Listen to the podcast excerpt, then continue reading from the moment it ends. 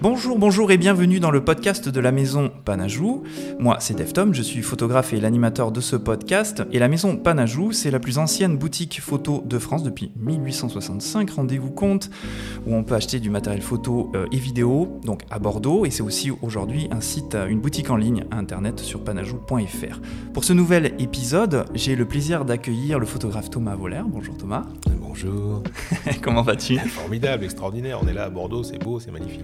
Parfait, avec un superbe temps actuellement, comme d'habitude à Bordeaux. Euh, Thomas, on va parler de ton parcours, de ton travail, mais avant de commencer, est-ce que tu peux te présenter à celles et ceux qui ne te connaîtraient pas alors, je me présente, je me présente donc bonjour à tous et à toutes. Je suis Thomas Voller, photographe, euh, photographe qui aime l'image, passionné de la photographie, passionné de l'image, de la lumière, du cadre et des gens. Donc, ça veut dire je photographie euh, principalement des gens, de l'humain, des personnalités, des célébrités, des acteurs, des chanteurs, des voilà tout un tas de personnes qui gravitent autour du monde culturel euh, international. Voilà. Parfait. Après, d'où je viens euh, Et justement, voilà ton parcours. Comment tu as commencé la photo? Ah là là, j'ai commencé la photo. Euh, c'est parti d'une histoire extrêmement simple. J'adorais écrire. Je faisais beaucoup de, de, rédaction à l'école, mais j'avais toujours des zéros tout le temps euh, à cause de l'orthographe. Du coup, j'ai pris un jour un appareil photo. J'avais, je sais pas. 14 ans, peut-être 13 ans, j'ai mon premier petit appareil photo, et puis les gens ont compris à travers mes images ce que je voulais exprimer, les histoires que je voulais raconter. Donc là, je me suis aperçu qu'il y avait un intérêt. Donc l'image m'a passionné. Je me suis mis à adorer le cinéma, à adorer la lumière, à essayer de diriger un peu ma famille, euh, mon père, euh, ma mère, mes frères, euh, pour faire des mises en scène de photos de famille. Et puis, et puis après, voilà, j'ai un peu grandi. J'ai très vite arrêté l'école parce que j'étais un cancre à l'école. Ah oui, quand même. totalement. J'avais presque 18 ans en troisième, redoublé deux fois et demi. ça partait mal. Terrible, ça partait extrêmement mal, extrêmement mal. Et puis il y a l'école de photographie de Paris qui, qui, qui, qui a accepté un rendez-vous donc je me suis pointé au rendez-vous euh, avec le peu de photos que j'avais réalisées euh, dans mon coin. Et puis le, directeur, qui était un homme extraordinaire, m'a dit, bon, bah, je veux bien essayer, attention, je veux bien essayer. Je te prends à l'essai parce que sache que tous les élèves dans cette école ont le bac. Toi, tu n'as rien. Donc, je prends le risque. Euh, voilà, que tu rentres dans cette école. Donc c'est fantastique de sa part. Extraordinaire, extraordinaire. Donc je me suis retrouvé en plus euh, euh, avec un espèce de, de bac plus 3. Je suis sorti de cette école, j'avais un bac plus 3, dingue. Dingue, un truc de fou, un parcours complètement atypique. Euh, c'était dans les années 90, ça, du coup ah, C'était, oui, exactement. Je suis sorti de cette promotion, c'était en 98, ouais, Coupe du Monde, Coupe du Monde. Coupe du monde. La, France a gagné, et, moi aussi. Et toi aussi, oui. Presque 3-0, toi c'était plus 3. c'est beau. C'était, c'était plus 3. Et puis, euh, comme j'étais. Euh, je, peux vous raconter. ah, mais vas-y, vas-y, t'en prie. Ce qui était incroyable, c'est quand je suis rentré, mon rêve, c'était de faire. Euh, mon rêve, c'était Robert Capa, c'était, c'était Douaneau, c'était faire du grand reportage, partir couvrir la guerre à travers le monde. et puis quand j'ai mis les pieds dans cette école, il y avait un studio photo, et là je me suis dit c'est extraordinaire, je vais pouvoir recréer ce que je vois dehors, sans avoir les contraintes euh, de la météo, je vais pouvoir, euh, grâce au studio, grâce à la lumière, en fait, euh, recréer complètement l'univers que j'ai dans la tête. Donc l'accès du studio m'a tout de suite séduit et j'ai abandonné mes envies de partir à la guerre, en fait. C'est marrant, c'est ce que tu dis, d'avoir des envies de reportage, de reporter, et finalement changer complètement de voie en cours de route dans ton processus euh, intellectuel Mais en, fait, je crois que c'est dû à. je ne sais pas si c'est bien ou pas, mais je crois, je crois que c'est dû à, une exigence. Euh, quand, quand tu es dans la rue, que tu veux faire une photo avec quelqu'un, euh, la lumière te plaît pas, le cadre te plaît pas, il y a plein d'éléments autour qui perturbent. Tu te dis, ben, finalement, j'aimerais tout construire avec ce que moi j'ai vraiment dans la tête. Donc c'est ça devient c'est comme au cinéma, c'est-à-dire tu, tu crées complètement ton décor, ton univers, ta lumière, tu tu peux recréer le matin, le soir, l'après-midi, la pluie s'il le faut. Mais par contre, c'est toi qui donnes le top go et c'est toi qui dis stop, c'est fini. Mais tu serais pas un cinéaste euh, type euh, naturaliste du coup? Ben ouais, finalement le documentaire, je trouve que c'est un, un, travail, c'est un exercice. Euh, qui, qui, prend, qui peut prendre des années même. Alors que la fiction, on détermine un plan de travail, on détermine un début, une fin, une fin de journée, on simule la pluie, on simule la nuit, et le beau temps. Et ça, ça me passionne finalement. Finalement, je suis plus passionné par la lumière que, que attendre. passer un week-end à attendre le rayon de soleil, c'est pas mon truc en fait. C'est quelque chose aussi qui te dérange si tu pars faire une session, une séance photo dehors, dans des conditions extérieures, que tu n'as pas la lumière que tu veux, euh, c'est dérangeant pour toi de devoir t'adapter justement euh, parce que ça peut être le cas aussi, ça peut être euh, les imprévus de la météo qui font que tu t'adaptes et que tu n'as pas forcément le résultat que tu avais en tête. Eh ben, écoute, je vais te dire que en fait, c'est après avec le temps, on finit par acquérir une certaine, on va dire, pas une qualité, mais on finit par connaître un paquet de techniques qui fait que finalement, on utilise les éléments qui sont qui se présentent pour que ça représente exactement euh, ce qu'on veut. Donc euh, finalement, je m'adapte maintenant, euh, maintenant que je connais exactement, que je sais exactement ce que je veux au rendu. Donc s'il pleut, ça m'est arrivé d'ailleurs pas longtemps, j'ai tourné une pub, j'ai fait un western. On va en parler un tout petit peu plus tard. et vite fait, c'était pour te dire, il a plu, il y a une journée où il a plu. Ah oui Donc, On dirait pas dans le film. Mais non, on dirait pas, mais bon, je, on, en reparle plus tard. D'accord, ok, on en reparle plus tard. dans ton parcours, j'ai vu que tu as été à New York et que ça a été assez décisif pour toi. Est-ce que tu peux nous raconter? Ah ben, New York, ça a été un peu une deuxième école. C'est-à-dire que quand je suis sorti de mon, cette école de photo extraordinaire qui, qui m'a permis de, de, faire, de réaliser mon rêve de, voilà, d'enfant, photographe extraordinaire, j'étais un passionné finalement d'Helmut Newton. Oui, moi aussi. J'étais un dingue d'Helmut Newton. J'adorais ces nanas en barésie euh, avec des gros seins dans, dans, le, dans, dans ces décors d'hôtels particuliers en noir et blanc. Donc, du coup, mon book de fin d'année a été basé là-dessus. Donc j'ai fait un book qui, je te raconte, hein, ah, j'ai fait un book où tu as une partie où c'est toute cette mise en scène à la Helmut Newton en noir et blanc. Euh, j'avais fait ça avec un Mamiya RZ, donc c'est un moyen format extraordinaire. Et j'avais trouvé dans, la classe, il y avait un mec qui faisait des tirages photos euh, superbes. Donc, euh, du coup, je lui ai donné des, deux, trois petites pellicules. Et puis, lui me faisait les tirages pour mon book. J'étais très mauvais au labo, je viens de le dire. Je savais ce que je voulais, mais je n'avais pas la technique pour y arriver. Donc, une fois, j'avais même été convoqué par par des professeurs qui m'ont dit, il paraît que c'est pas toi qui fais tes tirages. Je dis, bah non, moi je sais ce que je veux, mais, mais écologiquement, c'est pas bon de cramer tout ce papier, je arriverai jamais. Donc euh, voilà. Donc du coup, je m'étais entre guillemets associé avec ce jeune mais dans, la même classe que moi. Finalement, excuse-moi, je te coupe, mais finalement, c'est deux métiers très différents et on peut ne pas faire les deux en même temps, en fait. oui, Pour moi, ça, moi non plus, en fait, je suis un peu comme toi. Le, tout ce qui est labo, je peux, enfin, j'aime pas. En fait, j'aime pas. C'est surtout ça.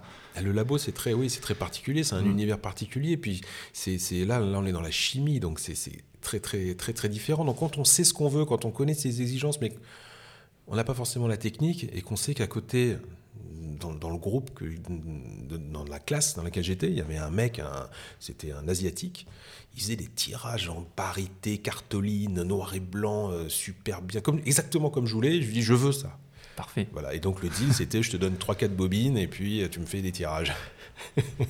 Donc du coup. Et donc j'ai fait donc cette partie-là noir et blanc. Donc je suis parti. Euh, euh, voilà, j'étais à Biarritz, à l'hôtel du Palais. À Biarritz, j'avais réussi déjà, à, je sais pas, je devais avoir 19 ans, à, appeler l'hôtel du Palais à Biarritz pour qui me gracieusement me, me, donne la suite, la fameuse suite présidentielle. J'avais fait venir des mannequins copines, donc c'était pas tout à fait des mannequins. Enfin bon le truc étudiant, quoi. J'avais trouvé du, des, robes dans un magasin à Biarritz qui m'avait prêté des, robes haute couture. Enfin, j'avais, voilà, il y a beaucoup de chance aussi quand même. La vie du parcours d'un photographe, c'est dans tout métier, de toute façon artistique et culturel, il y a toujours une rencontre qui fait une autre rencontre, qui connaît. Ça, voilà, c'est ça qui est extraordinaire, c'est les rencontres et mm. la chance est quand même fait quand même. Il y a un petit pourcentage de chance important. Oui, oui, je pense aussi. Donc il y avait ce, ce bout, cette partie-là, et la deuxième partie de mon book, j'ai fait du grand reportage. Je voulais faire du grand reportage, mais vraiment, grand reportage, il fallait que ce soit extraordinaire, parce que grand reportage, euh, pour moi, c'est toujours c'était cette grande vision de tous ces grands euh, photographes euh, qui partent à l'autre bout du monde. Donc j'ai trouvé un sujet grâce à mon père, à mon père, parce qu'encore une fois, les connexions, papa, bravo, qui lui était à l'époque un ingénieur extraordinaire qui, qui, travaillait sur les plateformes pétrolières en, mer du Nord. Très photogénique. Et donc voilà, donc je lui, je lui je l'appelle, je lui dis voilà, pour mon book de fin d'année, est-ce que tu crois que ça serait possible euh, d'embarquer sur une plateforme? Et il m'a dit mais je peux faire mieux que ça. Je te mets sur un bateau ravitailleur. Je dis ah bon, mais c'est quoi En fait, c'est un bateau qui part depuis le, sud de la Norvège et qui remonte jusqu'au cercle polaire et qui ravitaille comme ça toutes les plateformes pétrolières. Donc j'ai embarqué pendant presque 10 jours, 15 jours à bord d'un- supply boat, ça s'appelle, c'est ces bateaux euh, ravitailleurs. Euh, c'était genre euh, en plein mois de novembre, euh, 6 à 7 mètres de creux. C'était ouais, les vraies conditions de grands reportages exigeantes que je voulais. Quoi. Je voulais vraiment. euh, voilà. Donc c'était une aventure extraordinaire. Partir à- sur un bateau comme ça, c'était magique. Et je suis parti avec des. À l'époque, j'étais parti avec des Fuji 6.7. J'avais euh, Ouais. Fuji 6.7, Fuji 6.9, donc on mettait des bobines Avec moyen format. des objectifs euh, euh, non interchangeables. Oui, c'est ça, exactement. oui. C'était Fuji à l'époque. C'était de, des- bonne qualité, ça? Ouais, c'était c'est un peu comme le Contax, tu vois. C'était Ouais. un petit peu voilà, c'était très bonne qualité, c'était de l'argentique, moyen format, mais Oui, oui. mais ça fonctionnait comme les comme les M7, comme les Mamiya Ouais. euh, M7, M7 II, c'est un peu comme un 24-36, un gros Fisher Price dans les mains, quoi. Ouais, mais comme il n'y a pas d'objectif interchangeable, en fait, euh, je te Mhm. pose la question parce que je vois ils sont extrêmement chers aujourd'hui, ces Fuji. Ah, ils sont. ah ouais, ouais, ça coûte bien facilement 2000, 2500 euros. Ouais. Mais comme il n'y a pas, euh, tu peux pas changer d'objectif, je me suis dit à ce prix-là, si c'est pas, si l'optique elle est pas bonne, euh, ça fait un peu chier.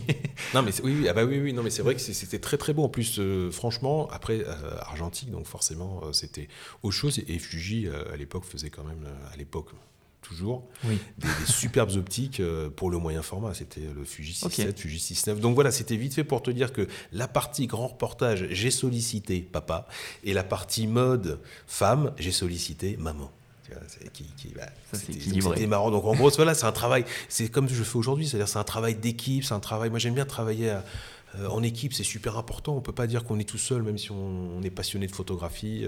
Euh, on, Oui. on a toujours. euh, on sollicite les gens inconsciemment, même si on dit être solitaire et partir à l'autre bout du monde, il y a toujours quelqu'un, un fixeur, parce que c'est un fixeur, quelqu'un qui vous file un coup de main pour accéder Mm. à des lieux où les gens ne peuvent pas aller. Donc euh, c'est c'est pas vrai quand on dit, euh, même Salgado, quand il part à l'autre bout du monde, il y a, il y a- il y a- il y a quand même une. Il part pas- il n'arrive pas complètement par hasard en Afrique dans une mine de diamants. Ouais, Je pense pas. ouais, ouais, Ouais, je vois, c'est les connexions. Mais en tout cas, de ces deux projets, Ouais. tu t'es plus tourné vers euh, la mode ou en tout cas euh, euh, recréer une fiction euh, en photographie, Ouais. plus que le reportage finalement. Oui, parce que en fait, le, le- le- comme moi, alors je sais pas pourquoi d'où ça vient cette histoire. Comme moi, je, je suis assez exigeant euh, au niveau de lumière. C'est vrai que maîtriser euh, parfaitement ton cadre et puis diriger. Moi, j'ai toujours aimé diriger les, les, les, les gens. Quand je fais une photo, tu vois, je- je- je parle beaucoup avec mes modèles. Je dis. Euh, Mets-toi là, fais comme si, oui, essaie de faire ça. Donne... Vu qu'en plus je bosse avec des acteurs, donc c'est extraordinaire. Je peux lui dire, imagine, t'es es sur l'autoroute, t'es en retard, c'est le jour de ton mariage, tu vois. Donc déjà, il se met dans une situation, c'est génial. Un acteur, tu peux lui demander ça, alors qu'un mannequin, tu, tu peux pas lui demander ça. Un mannequin, ça fonctionne différemment. hein. Donc c'est- ça a d'autres attitudes, un autre comportement. Tout à fait. Alors sur euh, ton site internet justement, euh, la transition est parfaite. Je vois que on voit sur ton site internet que tu photographies beaucoup de célébrités. Euh, comment comment tu en es arrivé à photographier des célébrités? Est-ce que c'est des euh, ça vient de projets personnels ou c'est des commandes pour la presse? Comment comment t'en es arrivé là? Ah bah, J'en suis arrivé euh, au- un peu par hasard au début, étant donné que j'habitais à New York quand je suis sorti de, de- de- de mon école. Et donc, euh, ce que je faisais quand j'étais à New York, j'a- j'assistais des, des- des grands photographes de mode. Donc, mais ce qui était super, j'étais même pas l'assistant, j'étais le régisseur. C'est moi qui, qui- j'ai certains photographes qui me donnaient les, les clés de leur euh, voiture pour aller euh, à JFK, amener le mannequin au studio, ramener le mannequin à l'hôtel, ramener le mannequin au studio, ramener le mannequin à l'aéroport, ramener Le stagiaire quoi. le stagiaire. Mais c'est génial, c'est une super position. C'est- la meilleure position pour regarder euh, comment fonctionnent les grands, comment ils parlent avec le client, comment ils arrivent à gérer leur plan de travail, la journée, euh, comment parce qu'en général tous ces photographes ils bossent pour des magazines extraordinaires comme le Vanity Fair, le, Vogue, euh, Harper's Bazaar et compagnie. C'est des grands magazines, c'est des gros budgets, c'est des grands mannequins, des top modèles. Donc c'est vrai qu'une journée de travail il y a un énorme budget, donc il faut gérer euh, sa couverture, ses quatre pages intérieures, le spécial beauté. Tout ça, c'est un plan, c'est, un, fonctionne un peu comme un film, quoi. Il faut, faut gérer vraiment sa structure de, de journée de travail. Voilà. Donc déjà j'ai appris ça. Ça c'est, ça c'est un truc super important. Et donc quand je rentrais à Paris de temps en temps, je faisais un Polaroid par-ci par-là avec les modèles qui étaient sur les plateaux. Donc je- j'allais voir le, le Madame Figaro, j'allais voir le Elle, j'allais voir le Vogue. Et puis à chaque fois on me disait oui, oui c'est extrêmement bien, mais revenez la prochaine fois, peut-être que ça sera encore mieux, quoi, tu vois. Surtout quand j'avais fait mon book avec Helmut Newton, Je crois que c'est là où j'avais été euh, complètement désemparé. Je croyais, je me suis dit mince, je crois que j'arriverai jamais. C'est euh, quand vous arrivez face à un grand DA d'un magazine, euh, d'un grand magazine de mode et qui voit votre book avec toutes ces photos style Newton, le mec il vous regarde, il fait, sont magnifiques tes photos type Newton, mais tu sais, si on veut du Newton, il, suffit qu'on appelle Newton. Et là, tu, tu sors de ce rendez-vous et tu dis putain, j'ai aucun style. Merde j'ai pas de style. Tu vois, tu vois c'est ça qui est. Qui et à l'époque, il n'était pas mort en plus, donc ça avait encore plus d'importance. Il est non, il était pas mort, il était pas mort, mais, mais euh, ça, ça doit faire mal. Ça fait très mal, ça fait très mal. Je me souviens, je errais dans les rues. Voilà, je, suis sorti de ce rendez-vous. C'était à, sur Times Square parce que j'avais été voir le, groupe Condé Nast et le Condé Nast, ils, sont basés pas loin de ouais Times Square 5e. Mm. Et, je sors de là, j'étais désemparé avec ce bruit de New York complètement sourd, avec ces, ces, ces taxis, cette ambiance euh, euh, de, la ville qu'on connaît un peu, qui est très, très puissante, très forte et qui est. Et vraiment, là, tu t'en prends un, coup dans la gueule euh, et là, tu fais waouh, il va falloir que je. Donc, New York m'a appris un peu cette école de la vie, le business, le côté commercial de la photographie. Le... Ça a été une deuxième école quoi, de la vie. Et ça t'a donné envie de faire de la mode? Ça m'a. Alors, la mode, en fait, c'était un prétexte pour pouvoir avoir euh, que tout soit beau le décor soit beau, les mannequins sont, sont, sublimes, les, le stylisme est magnifique, mais, mais j'avais pas assez de connexion. J'étais un très bon, un très bon assistant, j'étais un très bon régisseur, mais c'est vrai que jamais j'ai été euh, euh, le photographe de mode. Où je disais à maman, je disais à maman, tu verras, je serai l'un des plus grands, le prochain de Marchelier.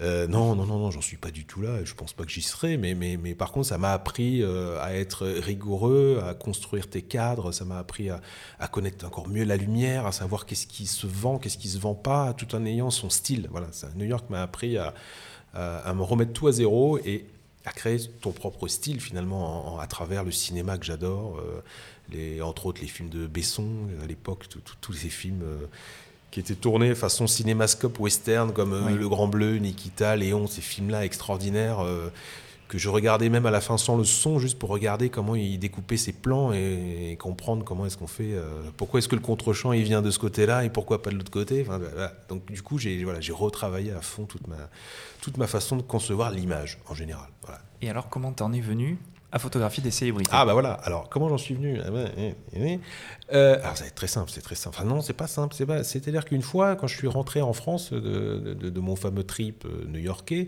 je, j'allais voir les magazines et puis un, jour, j'ai été arrêté par un, rédacteur en chef extraordinaire. Euh, qui, qui, me dit Dis-moi, tu as tes photos, c'est très intéressant. Bon, nous, on, on est dans un magazine télé. Mais euh, est-ce que tu, ça t'intéresserait de faire des photos télé? Je dis bah oui, pourquoi pas, bien sûr. Donc je suis après cet entretien qui a duré quelques secondes, je suis parti, je suis reparti à New York et je, me, et je me suis retrouvé à photographier un mec incroyable, complètement par hasard, James Lipton. Je sais pas si tu, vois qui c'est, euh, James Lipton. James Lipton, c'est un mec, il avait, c'était un professeur de l'acteur studio. D'accord. Et ce professeur de l'acteur studio, c'est lui qui recevait devant, devant l'amphithéâtre, enfin, on va dire le, le théâtre de l'acteur studio, tous les week-ends, il recevait une grande star. Donc euh, tous les samedis, il y avait euh, un samedi il y avait Harrison Ford, le samedi d'après tu avais De Niro, le samedi d'après tu avais Sharon Stone. Enfin tu vois, le mec il recevait toutes ces grandes stars. Et je me suis dit, bah tiens, je vais faire un sujet sur ce mec-là. Donc j'ai appelé avec mon accent euh, français, hein, parce que je parlais très mal anglais, toujours d'ailleurs. et, du coup, j'appelle donc l'acteur studio et je dis bonjour, je suis Thomas Voller, photographe. je, voilà, je me fais passer pour un photographe normal. J'essaye de l'être. Donc je suis photographe. voilà. Et, euh, voilà, j'aimerais photographier James Lipton, est-ce que c'est possible, tout ça? Mais bien sûr, du coup, je rencontre le fameux James, Lipton, et je fais des photos de lui sur le fameux euh, plateau où il recevait ses personnalités. Je fais quelques portraits de lui, et là, je repars pour, euh, je repars pour Paris, plusieurs mois après, et je présente à ce rédacteur en chef de télé de presse télé. Je lui présente ce, shooting et James Lipton il me dit mais c'est génial, en plus ça passe sur Paris Première, c'est super tes photos. Euh, tu vois, le mec en fait il avait vendu, c'est ça qui était extraordinaire, c'est que l'acteur studio était filmé. Donc il avait une émission aux États-Unis, mais Paris Première, à l'époque, avait racheté les droits pour la diffusion du, de, la, de, la, de, la, de la saison. Quoi. Ah, je savais pas que c'était filmé. C'est ça qui est extraordinaire, Ah ouais, c'est qu'il filmait toutes ses interviews.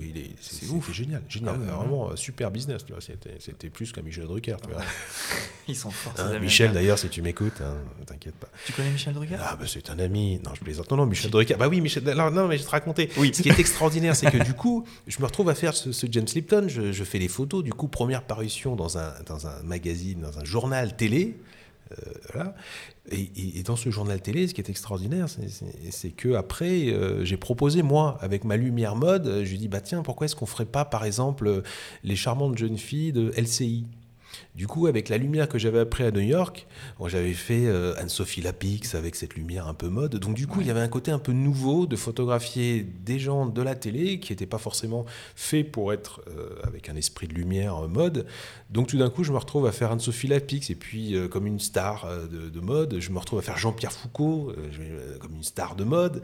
Donc, c'est c'est ça qui est super important. Je pense qu'on fasse voilà, Michel Drucker ou qu'on fasse De Niro il faut penser de la même manière. C'est ça qui fait que ton image, elle est extraordinaire. Parce que je- à l'époque, jamais un photographe faisait un Michel Drucker comme De Niro. Oui, ouais, je vois. Avec une lumière Ouais, un ouais. style, une mise en scène. Et, et je crois que c'est ça qui a fait que finalement, après, je suis plus rentré à New York. Et euh, j'ai fini par faire un sujet, puis deux sujets pour eux. Puis, puis après, euh, voilà, j'ai commencé tout doucement à rentrer dans le monde d'abord de la télé, des, des gens de la, des, des gens de la télé. Et Et- petit à petit vers le et cinéma. puis, ouais, et puis petit à petit, après, on me dit, bah tiens, il y a le festival du film de Cabourg, est-ce que tu connais? J'ai dit, bah non, non, non. Bah, bah voilà, c'est un festival de cinéma, il faudrait que tu couvres le, le truc.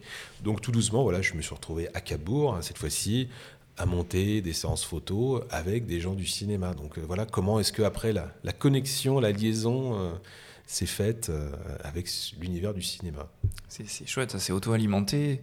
Ouais, Petit à petit. c'est- la plus grosse part de ton activité, c'est ça du coup aujourd'hui encore? Bah, le, oui et non, parce que moi, que- comme je disais au début, il faut suivre.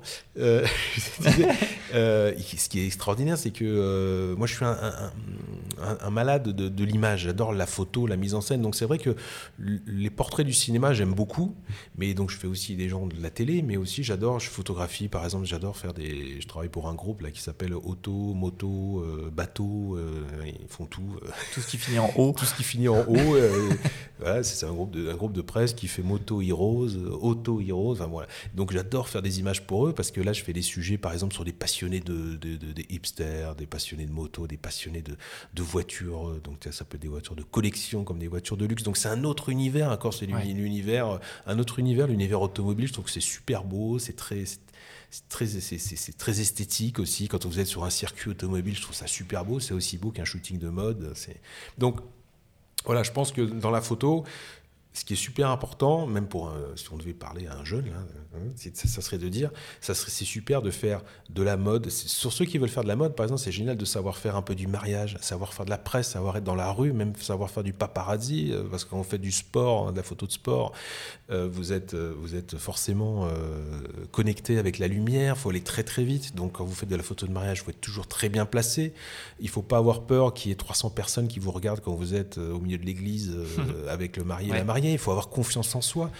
Et donc c'est pour ça que je dis que dans- il faut savoir, moi c'est pour ça, dans, toute ma vie, je pense, j'essaye de faire tous les univers qui peuvent exister dans le monde de l'image. De manière à ce que quand vous faites un shooting euh, avec quelqu'un, voilà, qui pleut, on se souvient que tiens, quand il pleuvait, il y avait une belle lumière un peu froide. Du coup, si moi devant je mets une lumière un peu chaude, ça va donner un environnement façon euh, In the Mood for Love. Donc du coup, voilà, référence cinéma, référence image, référence couleur. Et je pense qu'on s'en sort toujours. Là, j'ai fait une photo là, à Cabourg justement avec Juliette Binoche. Je sais pas si tu, tu l'as vu sur mon site cette photo. Sûrement que je l'ai vu. Elle est, c'est, une chance extraordinaire, c'est-à-dire que je, je- on est, je te raconte. Je, te Ah bah, raconte, vas-y, vas-y. Je te raconte. Je t'en prie. Deux minutes. là. Elle, est incroyable cette histoire parce que je, je- on est au plein, plein festival de Cabourg. C'est la il y a une espèce de tapis rouge un peu comme à Cannes à, à Cabourg. Et, et Juliette Binoche, Juliette Binoche est la, euh, c'est la, la, la présidente du, du jury du festival du film de. Cabourg. Et euh, forcément, il faut que je fasse une photo de Juliette Binoche. Et, et l'attaché de presse me dit voilà, tu as cinq minutes, Juliette Binoche va arriver dans sa chambre, elle, elle enfile sa robe pour monter, euh, pour, pour aller sur le tapis rouge. C'est à ce moment-là qu'il faut que tu la shootes. Donc rendez-vous dans sa suite. J'arrive dans sa suite, forcément, c'est tout est en désordre, la chambre très compliquée pour faire une photo. Et là, je vois le balcon magnifique, vue mer. Je dis bah voilà, faut la faire sur le balcon. Donc là, j'étais avec un assistant à moi, un copain copain assistant, c'est important, c'est très important. L'assistant est extrêmement important. C'est pour moi, c'est pas un porteur de bagages. L'assistant, c'est vraiment une aide plus que voilà. Moi, je j'aime bien. C'est extrêmement important. Et, donc à ce moment-là, au moment où Juliette Binoche arrive pour faire la photo, où la lumière est prête, il se met à pleuvoir. Évidemment. Il se met à pleuvoir. Et en regardant, c'est ça qui est, voilà, pour avoir cette culture, c'est ce que je dis, c'est d'avoir une culture à la fois euh, peinture, sculpture, euh, connaître aussi bien euh, du Caillebotte que du Stark, c'est très important parce que voilà, par exemple cette photo, donc elle arrive et là il se met à pleuvoir, donc tout d'un coup, je me souviens d'une photo, enfin d'une peinture de Magritte où il y a ce, ce monsieur de dos en costume avec un chapeau melon et puis tu as la mer derrière. Et comme nous, on était prêts aussi à aller sur le tapis rouge, on était tous les deux habillés en costume. Du coup, je regarde mon assistant, je lui dis, mais attends, c'est extraordinaire, tu vas te mettre de dos, tu vas prendre ton parapluie, et tu vas faire comme si c'était comme le tableau de Magritte, tu vas couvrir Juliette Binoche avec le parapluie, pour la protéger de la pluie. Et la photo, elle est sur mon site, je vous invite à la regarder, évidemment, elle doit être même sur mon Insta, je crois. Et cette photo, je pense que s'il n'avait pas, eu, avait pas eu la pluie, s'il avait fait beau, elle n'aurait pas été aussi magique que que celle qui a été faite. Ah comme quoi, il faut savoir s'adapter. Voilà, c'est pour ça que je dis. Et avoir de la culture. Et avoir, voilà, il faut avoir une culture image et, forte. Il faut aussi bien euh, regarder du Kubrick que du Spielberg, que du, que du Besson, que du Lelouch, euh, que, que, des films de western. Que, il, faut, il faut avoir voilà, une culture très ouverte à la fois lumière, regarder des films que vous avez vus plusieurs fois sans mettre le son pour pas être euh, pour pas être gêné. Euh, et, puis voilà, et puis regardez tous les grands chefs opérateurs euh, qui, font. vous prenez un, Minority Report où il y a cette dominante un peu verte, très granuleuse. Après, vous prenez un Léon là, comme on a dit tout à l'heure, où la lumière est très très différente. Prenez même Subway de, Besson c'est très épuré, mais c'est très esthétique. Il a rendu le métro, c'est un, espèce de alien au niveau des plans séquences. C'est dans le même esprit. Voilà, vous prenez un Ridley Scott, voilà, il faut checker tout ça. Après, il faut mettre un peu du Caillebotte, il faut mettre du Magritte, il faut mettre du Monet, il faut mettre. Euh, et de toi un peu, Non, mais moi, non, non. Moi, moi, je ne fais que. Moi, je dis un truc qui est très vrai, je crois, c'est que euh, on n'est pas créatif. Ça n'existe plus, je pense, parce que tout a été fait aujourd'hui, tout est à refaire. Moi, c'est ce que je dis, tout a été fait, tout est à refaire, mais avec son œil. C'est-à-dire qu'il faut se dire, tiens, il y a Magritte qui a fait ça, ben, grâce à ce qu'il a fait, tiens, moi, je, je vais faire cette photo-là parce que voilà. Donc je pars de quelque chose qui existe. On va pas, je ne vais pas dire que je suis un créateur d'images. On, voilà, on réinvente des choses qui ont déjà quand même été faites parce que la peinture et, ça existe depuis euh, quelques milliers d'années avant euh, Jésus-Christ. Hein. On a retrouvé, euh, hein, hein, on a retrouvé les premières dans les grottes. donc, je pense que personne n'a été vraiment créateur. je veux dire dans le sens où on pille toujours ses aînés on l'injecte avec sa propre personnalité et puis repeat, repeat. je, pense que c'est ça. Euh, je crois que c'est ça. Éternellement. Hein. On, adapte, on adapte. Euh, c'est comme, euh, c'est oui, c'est-à-dire c'est comme Stark. Stark, c'est extraordinaire. C'est-à-dire qu'il a fait que réinventer des choses qui existent déjà, mais il l'a utilisé de manière à ce que l'outil soit et reste un truc indispensable et que ça soit et qu'il n'y ait pas de fioriture finalement c'est extrêmement épuré c'est sobre c'est simple c'est efficace.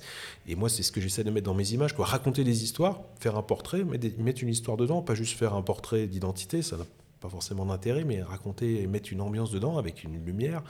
Parce que la lumière c'est quand même l'élément le plus important dans une photo euh, et construire son cadre et construire ce qui se passe surtout derrière la personne que vous photographiez si tu mets un super mannequin magnifique avec une robe Chanel et puis derrière, manque de bol, il y a le camion poubelle qui passe mais tu l'as pas vu, si ça correspond pas avec l'histoire, ça va être bizarre. Après, si c'est volontaire, c'est différent. Mais, mais voilà, il faut faire toujours attention à son arrière-plan, même s'il est flou.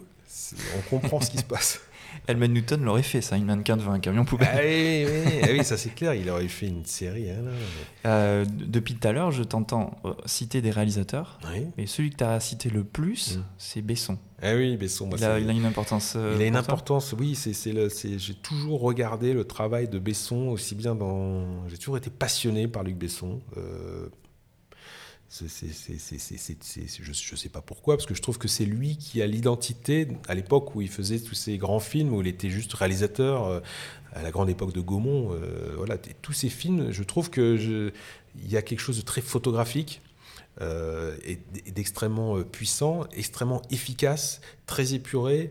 ce qui est marrant, c'est que tous les titres de ces films, c'est voilà, c'est juste un prénom, c'est juste voilà, il n'y a, pas besoin de raconter, simple et on va tout de suite, c'est évident. Voilà, ça qui est, qui est bien, c'est que tout de suite, voilà, y a, on, est, on est vraiment, on va droit au but. C'est ça que j'aime bien dans ces films, ce que j'aimais, et, je crois qu'en photo, il y a un rapport, je crois, qui, je trouve que dans ces films, voilà, il y a une connexion hum, qui se rapprocherait de la photographie, dans la construction, de, enfin, en tout cas, de mon point de vue, encore une fois, parce que la photo, c'est tellement ouvert. Oui, il y a des photos, oui, clairement, oui. Voilà, voilà, je crois que c'est un point de vue. De toute façon, il n'y a pas de code, il n'y a pas de mode d'emploi. La photographie, euh, vous prenez dans la même salle euh, quatre personnes avec un appareil photo, il n'y en a pas un qui va faire le même angle. Et c'est ça qui est génial, parce que chacun va avoir sa façon de voir les choses. Euh. donc ça, c'est super. Et moi, je trouve, voilà, Besson, j'aime beaucoup le, le, le, le, travail artistique, voilà, de, jusqu'au cinquième élément aussi, où il y a cette lumière, le chef opérateur, la Thierry Arbogast, qui est un, extraordinaire.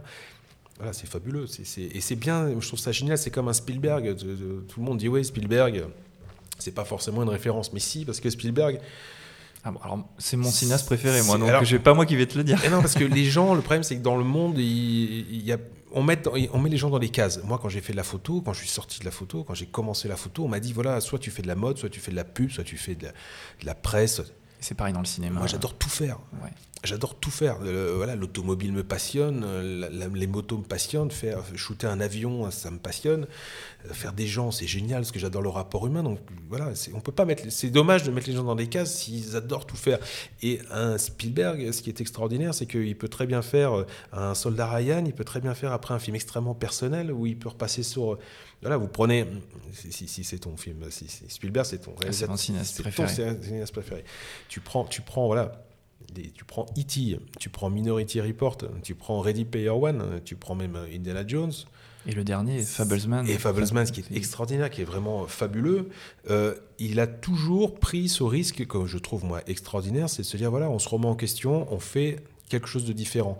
Même quand il a fait Lincoln, Lincoln, voilà, tout est un travail de lumière, de cadre, c'est de la peinture, et c'est une référence. C'est extraordinaire. Spielberg, c'est fabuleux. Je trouve que c'est le seul réalisateur qui t'emmène dans plein de mondes qui sont totalement différents. Euh, comment est-ce que tu peux passer de la liste de Schindler à un Jurassic Park? C'est extraordinaire. Je trouve que la même année.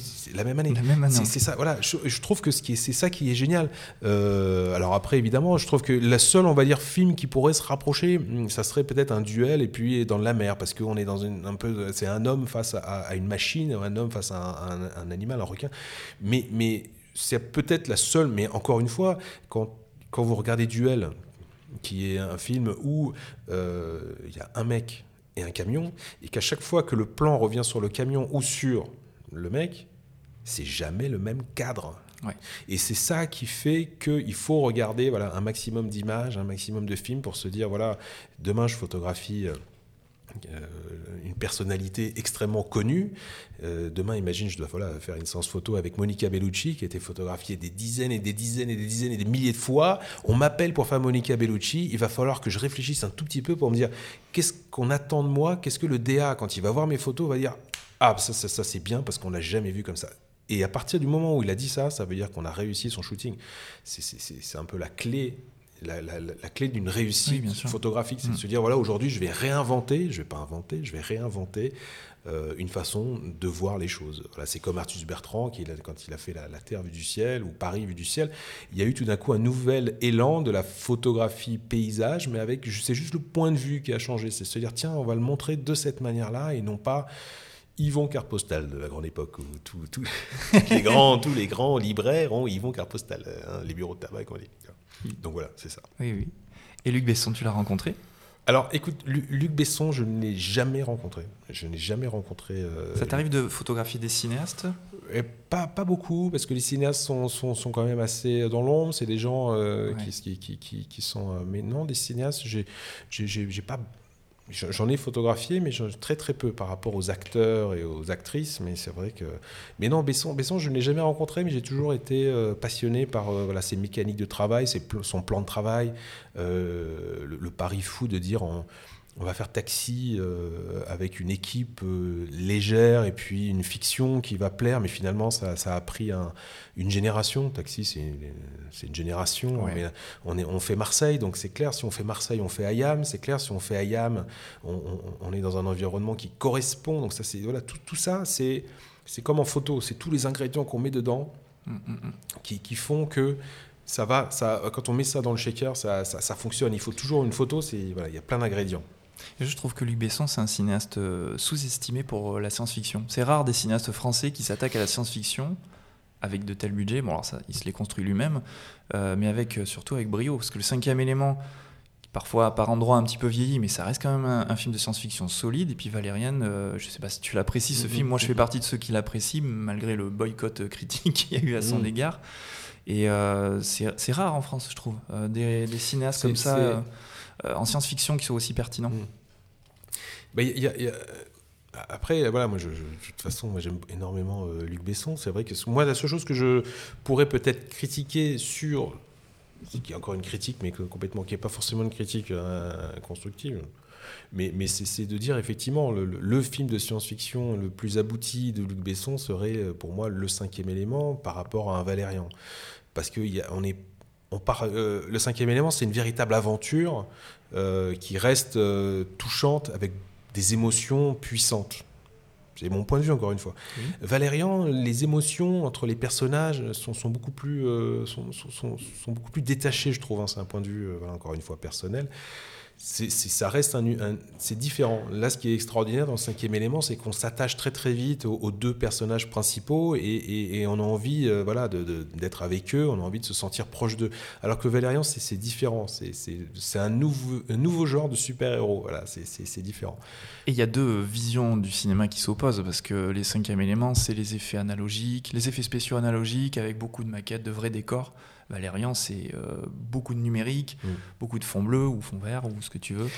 C'est deux, deux, époques qui s'affrontent aussi. peut-être qu'il a fait, entre guillemets, je vais pas dire l'erreur, parce que je pourrais pas me permettre ça, mais euh, Lucas, quand il a refait les, pareil, les Star Wars, les acteurs se sont confrontés à du green screen, des blue screen. Mm. Très difficile pour un acteur de s'immiscer dans un décor mm. euh, alors qu'il n'y en a pas sur le plateau. Ça, c'est peut-être effectivement euh, quelque chose, mais bon, après, c'est un parti pris, c'est une façon de voir les choses différemment. Euh, c'est. Puis c'est des coûts de production qui, euh, aujourd'hui, une production est très frileux à, se dire, on va, on va produire un projet avec des vrais, des vrais décors, des effets spéciaux analogiques, avec des maquettes, etc. C'est. Ouais, mais des fois, c'est des. Moi, j'ai lu, j'ai lu dans, dans, le cinquième élément, par exemple, là, quand il y a cette scène d'action où où euh, Bruce Willis quitte le, le, le, fameux, euh, le fameux Flaxton Paradise, c'est ça hein Voilà, il quitte et puis tout est en flammes et, et, j'ai lu que euh, Luc Besson en fait avait dit aux, aux équipes à Pinwood, parce que c'était tourné à Pinwood, que aux, équipes de pompiers qu'il fallait, euh, qu'il fallait laisser le feu encore parce qu'il tournait, il fallait qu'il y ait des, images de feu, de feu. Sauf que le problème, c'est que je crois que le plateau à ce moment-là prenait vraiment feu. voilà, donc voilà, je pense que c'est génial aussi d'aller jusqu'au bout de sa folie. Euh, moi, ça m'arrive quand je suis en shooting, des fois, je, suis même tombé à l'eau une fois avec un appareil photo en, pleine, en pleine rate de Brest, parce que tu veux avoir ton image, tu veux continuer, tu veux continuer, puis tu vas trop loin finalement. Du coup, tu, tu tombes à l'eau avec ton boîtier, c'est foutu. Le boîtier t'en fait un cendrier, quoi. C'est fini. oh là là là ça me fait mal. oui, bah oui, mais ça arrive, ça arrive, ça arrive. Quand on est exigeant, voilà, euh, trop exigeant, on finit par euh, hein, faire gaffe aussi, quoi. Et oui. Voilà. Euh, pour revenir aux célébrités, pour revenir et finir avec les célébrités, est-ce que tu as des, des célébrités que tu aimes alors, aimer plus que d'autres? C'est pas vraiment ça. Avec qui tu apprécies travailler peut-être plus que d'autres? Avec qui le feeling se passe mieux? Bah, Moi, je fais en sorte pour que ça se passe toujours très bien. Je fais en sorte pour que la chance que j'ai, c'est que quand je vais photographier ces célébrités, c'est parce qu'elles ont besoin de. Enfin, il y a un besoin de promotion, il y a un besoin de, faire parler du film ou de la sortie du film. Donc, euh, donc j'ai toujours la chance de me retrouver avec ces, grandes personnalités euh, sans qu'il y ait un, problème. ça, ça, arrive quasiment jamais. Parce que euh, la personnalité est toujours, euh, quand je, la, je dois la photographier, c'est pour parler de quelque chose, d'un événement qui va arriver avec cette personne-là. Donc, donc, elle est ouverte à, Donc elle est ouverte. Voilà, elle est ouverte. Après, c'est à moi de l'emmener un petit peu dans mon univers, c'est à moi de la diriger, c'est à moi de d'apporter les choses, mon, mon, style entre guillemets, enfin mon style, ma façon de voir les choses, quoi, de manière à, dire attention, derrière moi, il y a quand même une rédaction qui attend les photos. Donc et avec, s'ils font appel à moi, c'est que s'ils n'ont pas fait appel à un autre, c'est que ils savent que je vais sûrement ramener quelque chose qui, qui, qui c'est pour ça qu'ils m'ont choisi, qui, qui, qui, va plaire. Donc c'est à moi de faire en, sorte que le shooting se passe, euh, se passe du mieux possible et que je puisse pousser la personnalité dans, dans le décor et dans l'univers que je veux. Mais, euh, mais voilà, non, si, sinon j'ai une personnalité, je sais pas, je peux te raconter, j'ai fait un, truc extraordinaire avec Mélanie Laurent. Mélanie Laurent, je peux te raconter. Excellente cinéaste d'ailleurs aussi. Au passage. Mélanie Laurent, très bonne cinéaste aussi, euh, très bonne actrice. Sous-estimée aussi pendant un moment, je trouve. Ouais, je, sais pas ce qui s'est passé avec elle. Oui et non, oui et non. après. Après, moi, moi j'ai un truc aussi qui est très, très compliqué à gérer, je pense, pour beaucoup de gens. C'est que la plupart des gens que je photographie, je les ai jamais vus avant. Peut-être que je ne les reverrai pas après. Parce que je, ces gens-là ne sont pas mes amis, c'est des gens avec qui je travaille. Donc c'est vrai que je, les côtoie, euh, mais, mais je ne suis pas du tout dans, dans le microcosme, euh, l'univers de, des, des stars. Ce n'est pas du tout mon truc de passer. Euh, de passer mon week-end chez Diane Kruger et d'aller passer un tour de golf avec Mel Gibson. Non, non, c'est pas mes amis, c'est des gens. Euh, voilà, moi, je, je, c'est ça que je trouve génial aussi, c'est de pouvoir euh, respecter ça et je tiens à garder cette distance qui est super importante et c'est pour ça que quand on arrive vers eux, quand j'arrive avec mon œil, euh, j'essaie d'avoir toujours un œil neuf, euh, ça me permet comme ça de faire l'image qui, m'intéresse quoi. Ça c'est super important parce qu'à partir du moment où ça devient des amis, vous n'êtes plus du tout dans le même dans la même optique de travail. C'est comme si c'est comme si tu dois, faire une séance photo avec euh, ta copine ou ton frère ou ta sœur t'as plus la distance pour la diriger de la manière où finalement tu aimerais l'emmener. C'est pas facile après, c'est encore un point de vue personnel. Hein. Oui, parce que alors, moi, pour des raisons, euh, je travaille pas avec des célébrités, mais euh, je travaille souvent avec des modèles. Oui. Et justement, les modèles avec qui je travaille le plus, c'est celles avec qui je vais créer un lien. Parce que plus je me rapproche d'elles, plus je crée un lien qui est sincère. Hein, C'est pas un lien que je fabrique. Plus je vais en tirer le meilleur d'elles et le meilleur de moi-même, même au sein de cette relation, en fait. Mais c'est un lien qui reste un lien respectueux. C'est un lien qui reste un, lien. Et qui devient amical aussi avec les années. Amical. Mm. Ça, c'est bien. Ça c'est bien. Parce qu'après, quand tu deviens trop proche d'eux, c'est là où justement tu n'as plus cette distance. C'est pas facile. Enfin, moi après, j'arrive pas. Moi, j'arrive pas. Il faut que j'aille ah, voir un psy. Alors, je sais pas. Et bien sûr, je parlais de liens amicaux, hein, je parlais pas de liens. Euh, oui, je vous entendais absolument. Pas, tu ne vas pas faire l'amour comme ça tout de suite. Évidemment que non. Bon, d'accord. Non, mais euh, c'est intéressant parce que j'entends euh, ton, ton positionnement et vouloir créer de la distance, je l'entends parfaitement. Et mm. c'est vrai que je pense que moi, je fonctionne différemment, enfin le contraire justement. D'accord. Non, mais c'est intéressant parce que c'est vrai que moi j'aime bien, et je crois que c'est apprécié aussi par rapport aux professionnels du métier, c'est-à-dire tout ce qui gravite autour, les agents, les attachés de presse, tous ces gens-là connaissent parfaitement le quotidien de, de, de, toutes les célébrités. Donc c'est vrai que euh, moi j'aime bien montrer que voilà, je suis là, je fais mon, mon job, je fais le mieux que je peux, j'ai mon temps imparti, mais voilà, les gens te disent, tout de suite, tiens, travailler avec Thomas Voller, c'est, ça a plusieurs, euh, voilà, ça demande, c'est voilà, ça qui est bien, c'est comme euh, le, un gage de, de qualité. Le tampon Thomas Voller. tu sais, tampon, ah, tu avec Thomas Voller, ah, c'est bien, c'est bien. Et donc, du coup, tu voulais nous raconter une anecdote ah avec euh, Mélanie Laurent. oui, Mélanie Laurent, c'était, par exemple, j'étais, avec Mélanie Laurent, c'était très sympa parce que j'étais à, Venise, au, à la fameuse Mostra de Venise, là, qui a lieu chaque année en septembre. Et donc, je, je, je pars là-bas pour couvrir l'événement. Et, donc, je, me retrouve euh, devant ce, fameux hôtel extraordinaire qui s'appelle le Gritti Palace, qui, est euh, vraiment à Venise, le, plus beau, un des plus beaux palaces euh, à, Venise. Et puis l'attaché de presse me dit à ce moment-là, tu vas voir, Mélanie Laurent arrive, elle est sur un, riva. Au moment où le riva arrive, tu montes sur le riva et tu as 10 minutes avec elle sur le riva. Bon, tu, dis, bon, super, je ne l'avais jamais vue, je ne la connaissais pas, je vais la découvrir, je vais la saluer sur un riva, ça va être sympa. Et effectivement, c'est là où je suis parti juste avec euh, mon boîtier, là, mon fameux. alors, ça aussi, c'est un truc, ça, c'est un outil que je trouve indispensable. C'est-à-dire que, on n'a peut-être pas parlé des appareils photo, je sais pas on si va en parler, juste après. Et en fait, moi, j'ai acheté un appareil qui est l'appareil que j'appelle l'appareil des, des célébrités. C'est-à-dire que j'ai fait exprès de prendre un appareil photo qui correspond au mieux à, tu sais, à, l'environnement dans lequel je suis. D'accord. Parce que euh, quand tu n'as que 10 minutes, voilà, justement avec Mélanie Laurent, 3 euh, euh, minutes avec Diane Kruger, ou que tu as 5 minutes avec telle, voilà, avec telle ou telle personnalité, du coup, il faut créer un lien, mais tout de suite. Ouais. Mais un lien positif, un lien amical, un lien qui te permet de casser toutes les barrières. Voilà, et ça, pour le créer, ce lien, il faut avoir cette espèce de talent un peu, un peu barré. Je sais pas comment, je sais pas comment j'y arrive d'ailleurs. C'est voilà, il faut être euh, quelqu'un, euh, un acteur. C'est propre, à, oui, oui. C'est propre à toi. Et donc du coup, j'ai un, un Leica, j'ai un Leica, tu sais, un M display, euh, mais sauf que je l'ai pris en white edition, c'est-à-dire qu'il est tout blanc. il existe qu'en 300 exemplaires, je crois.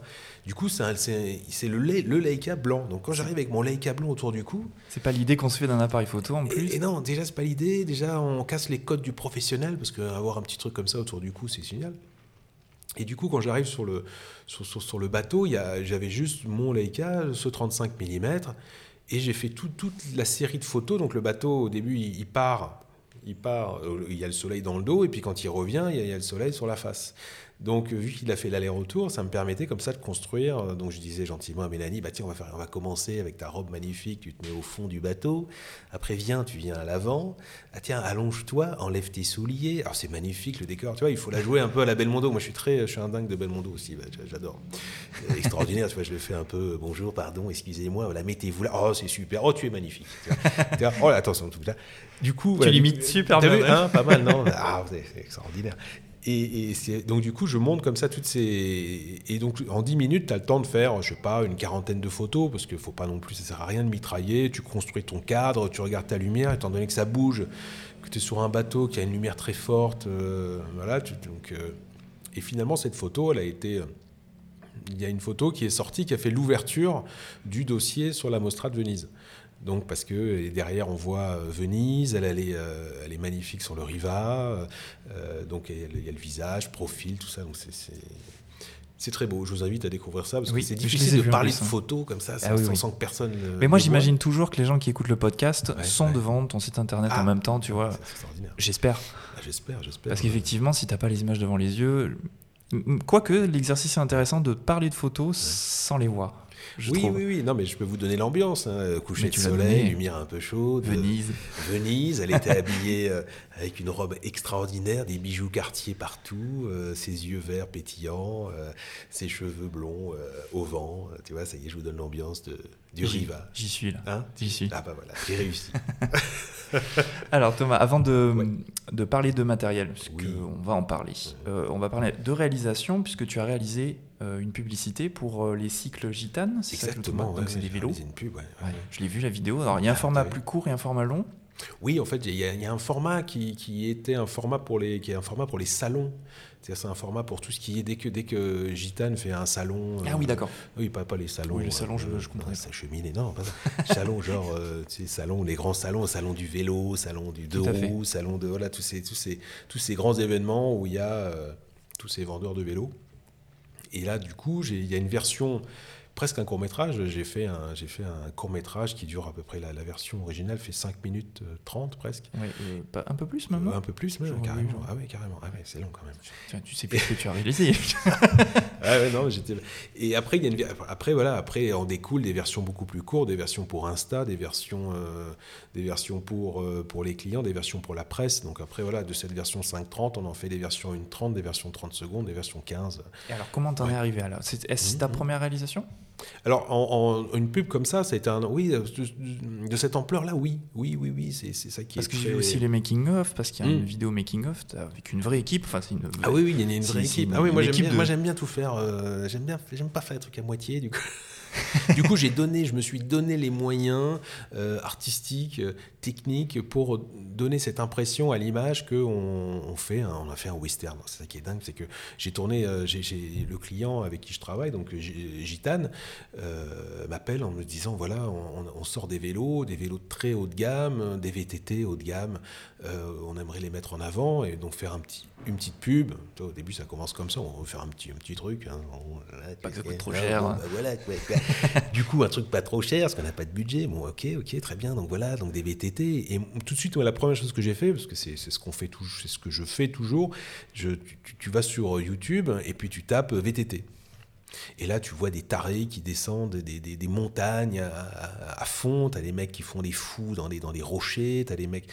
Voilà, tout, en le VTT, c'est symbole, sur, sur, sur, après j'ai pas tout vu, mais c'est symbole pour moi le VTT d'action. C'est une action extrême. Et, et, moi qui suis par exemple pas un grand sportif, Hein, bon, je pas à m'identifier quand je vois ces mecs qui descendent comme des fous en VTT. Je me dis mais jamais j'achèterai ça. C'est pas du tout mon niveau. Donc l'idée c'était de dire bah tiens déjà il faut faire un film de VTT qui va déjà intéresser les plus jeunes, les plus âgés, mais surtout qui les gens vont pouvoir s'identifier au produit parce que sinon ça n'a aucun intérêt. Tu vois, c'est ça le truc. C'est comme si tu vas acheter une voiture et puis que c'est que euh, c'est qu'un grand pilote de course qui l'utilise et c'est sur un circuit, tu vas dire bah non, c'est pas du tout le genre de, voiture que je vais prendre. Tu vois ce que je veux dire Donc, donc finalement, j'ai réfléchi et, j'avais, parce que j'aime beaucoup moi le, cinéma. Ah bon euh, Ouais, moi, moi, on va dire que voilà, moi, mon identité cinématographique, ça serait donc euh, Besson, Sergio Leone et un peu du Zemeckis quand même. Euh, tu vois, Roger Rabbit, c'est un peu un de mes. Au niveau de la colorimétrie, au niveau de la mise en scène, c'est un peu mon univers aussi. Euh, c'est fou, Tu vois, Retour vers le futur, euh, tu, vois, tu vois, cet esprit-là, c'est voilà, tout ce qui est un peu l'univers de, Bob Zemeckis. On retrouve Retour vers le futur 3 dans, dans ta publicité, du coup. Exactement, exactement. Je ne vous en dis pas plus. Mais alors donc du coup, du coup, donc comme je vous disais vite fait là, je, je, dans les cartons, j'ai toujours des petits courts métrages parce que moi j'aime bien écrire des petits courts métrages dans mon coin, même si malheureusement j'arrive pas jusqu'à les réaliser parce qu'un court métrage ça veut dire euh, on travaille euh, dix jours dessus, personne n'est payé, euh, il faut prendre toute l'équipe technique, l'équipe artistique, et puis faire un film, s'amuser à le faire, et puis finalement il va, il va être vu par euh, les potes, il va être vu par les copains, il va être vu par... bon, finalement, bon, c'est super idée, mais on garde, on met ça dans un carton, et puis on verra plus tard. Du coup, le carton, c'est mon ordi, là, mon petit, mon petit, mon petit Mac, et là-dedans, j'ai un dossier avec un truc qui s'appelle idée idée mise en scène, idée projet. Et là-dedans, j'ai plein de photos de référence, des, des, références de pubs. Euh, pareil, tu vois, les pubs des années 90, je trouve ça extraordinaire. Aujourd'hui, c'est des pubs, on prend vraiment malheureusement les, les gens un peu pour des idiots. Euh, moi, je me souviens de ces pubs là pour la, la 205 GTI, c'était carrément euh, du, du, James Bond où tu as la 205 qui sort d'un transal en plein milieu de, sur un lac glacé, poursuivi par des, des bombes, enfin complètement fou. Maintenant, on vous vend une voiture, elle roule quoi. Elle est sur la route, elle roule. Bon, c'est un plan séquence. voilà. Il n'y a, plus de budget dans la pub, Oui, puis il n'y a, plus de folie. C'est pas forcément de budget parce qu'une voiture qui roule sur une route, euh, c'est un budget euh, qui, à mon avis, un, petit jeune réalisateur malin qui dit bah tiens, ça serait super de mettre une voiture, de, raconter une histoire. Des fois, des fois, ça se passe, mais euh, c'est surtout les pubs au cinéma qui ont un peu plus d'envergure qualitative, on va dire. Mais les pubs télé, malheureusement, oui, c'est c'est plus trop ce que c'était. oui. Hein, Clairement, oui.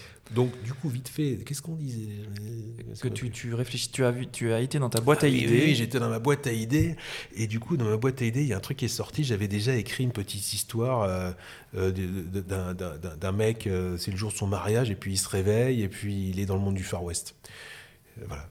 Retour vers le futur. Voilà, le mec se réveille, en fait, il s'aperçoit que ses, potes lui ont fait une blague, il, a, il, ils l'ont, ils, l'ont, endormi et ils l'ont laissé en plein milieu du désert. Et puis quand il se réveille, il est en costume, c'est le jour de son mariage. Et puis il voit autour de lui les Indiens, les cow-boys, le shérif. Et il dit Mais où est-ce que je suis? Et, puis, et là, il a son portable qui sonne et, il a quelques heures pour rejoindre l'église avant son mariage. Donc voilà, tu vois, en gros, là, tu, mets cinq lignes et ça, tu mets dans un coin. Puis tu dis Tiens, un jour, quand je serai fou, euh, et, que j'aurai un peu de budget, je le ferai, c'est marrant.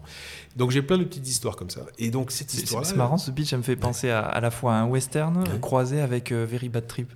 Ah oui, oui, effectivement. Il y a un croisement comme ça qui est. c'est un peu ça, c'est un peu ce délire-là. Mais moi, j'aimais, moi, étant donné que je, je c'est l'image avant tout, c'est vrai que quand j'écris des histoires, c'est surtout l'ambiance et l'environnement et le décor qui m'intéresse. Euh, mettre un mec en costume dans le désert, je trouve ça de la gueule.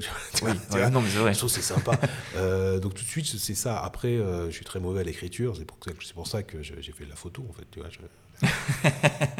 donc j'ai dit, bah tiens, pourquoi pas, est-ce qu'on ferait, étant donné que les VTC, c'est un environnement euh, montagne, euh, rocailleux et compagnie, je rappelle mon client et je dis, bah voilà, on va faire un western. On va faire un western. Il me dit, ah bon, un western? Mais du, coup, mais oui, on va faire un western, une super idée. On va faire un western, on va faire une course avec, euh, avec des chevaux, on va faire une course avec les vélos. allez, go, on y va, ça va être génial et tout. Ah bon, t'es sûr, t'es sûr? Pas facile parce que quand vous avez un directeur comme qui est derrière vous et qui vous, forcément, il comprend pas. Tu vois, il comprend pas. C'est normal. C'est normal. Euh. Du coup, je lui ai pitché l'idée, et puis j'ai été plus loin que ça. J'ai été jusqu'à lui faire un storyboard parce que je voulais être sûr que ces vélos soient bien mis en avant, sans, sans gêner, quoi, que l'histoire porte les vélos avant tout. Oui. Donc, c'est ce que j'ai fait. J'ai fait un storyboard. J'ai été le voir une semaine après. Je dis voilà ce que j'ai fait, voilà l'histoire, voilà comment ça fonctionne. C'est l'histoire d'un Indien qui arrive en ville. Du coup, tous les cow-boys s'échappent, mais ils s'échappent pas à vélo, ils s'échappent avec toute la collection gitane. Et à ce moment-là, il y a, la shérif qui arrive, euh, il y a un duel qui va se passer. Puis à ce moment-là, au-dessus de la ville, du village, il y a, ces deux pilotes VTT qui sont prêts à dévaler la montagne. Euh, voilà, donc voilà, je, vous laisse découvrir après ce, clip là qui, est sympa. Du coup, ça en a fait un court métrage parce qu'on a tourné. Euh, donc il y a eu un mois de prépa, euh, prépa. Après j'ai été faire les repérages. Après j'ai, j'adore moi, j'adore bosser en équipe. Donc tu vois, après j'ai appelé ma super maquilleuse qui est extraordinaire, qui a fait le maquillage de l'Indien. J'ai, avec elle, on a trouvé à Paris, on a trouvé des, des, des, des, vêtements, c'est des vêtements de shérif. Euh, L'Indien avait des vêtements d'Indien. Le mec est incroyable, c'est un cascadeur, donc il a déjà lui ses propres vêtements. Euh, et puis après, ce qui était fou, c'est qu'on a par exemple le fameux cheval blanc, parce qu'on avait un coordinateur de cascade qui, qui travaille lui avec l'Indien. Enfin, c'est pas un véritable Indien, je dis l'Indien.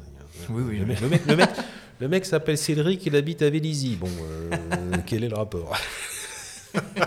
Donc du coup, non mais très simple, il fait très bien l'Indien, il fait très bien Du coup, hum, euh, donc le directeur, le pas le directeur, le, mec qui s'occupe des cascades, il est venu me filer un coup de main. On était, je suis allé faire les repérages avec lui. Il m'a dit ouais mais attends t'es fou. Euh, moi je me rendais pas compte, mais il me dit mais Thomas tu veux tourner ça en quoi? Bah, En 3-4 jours.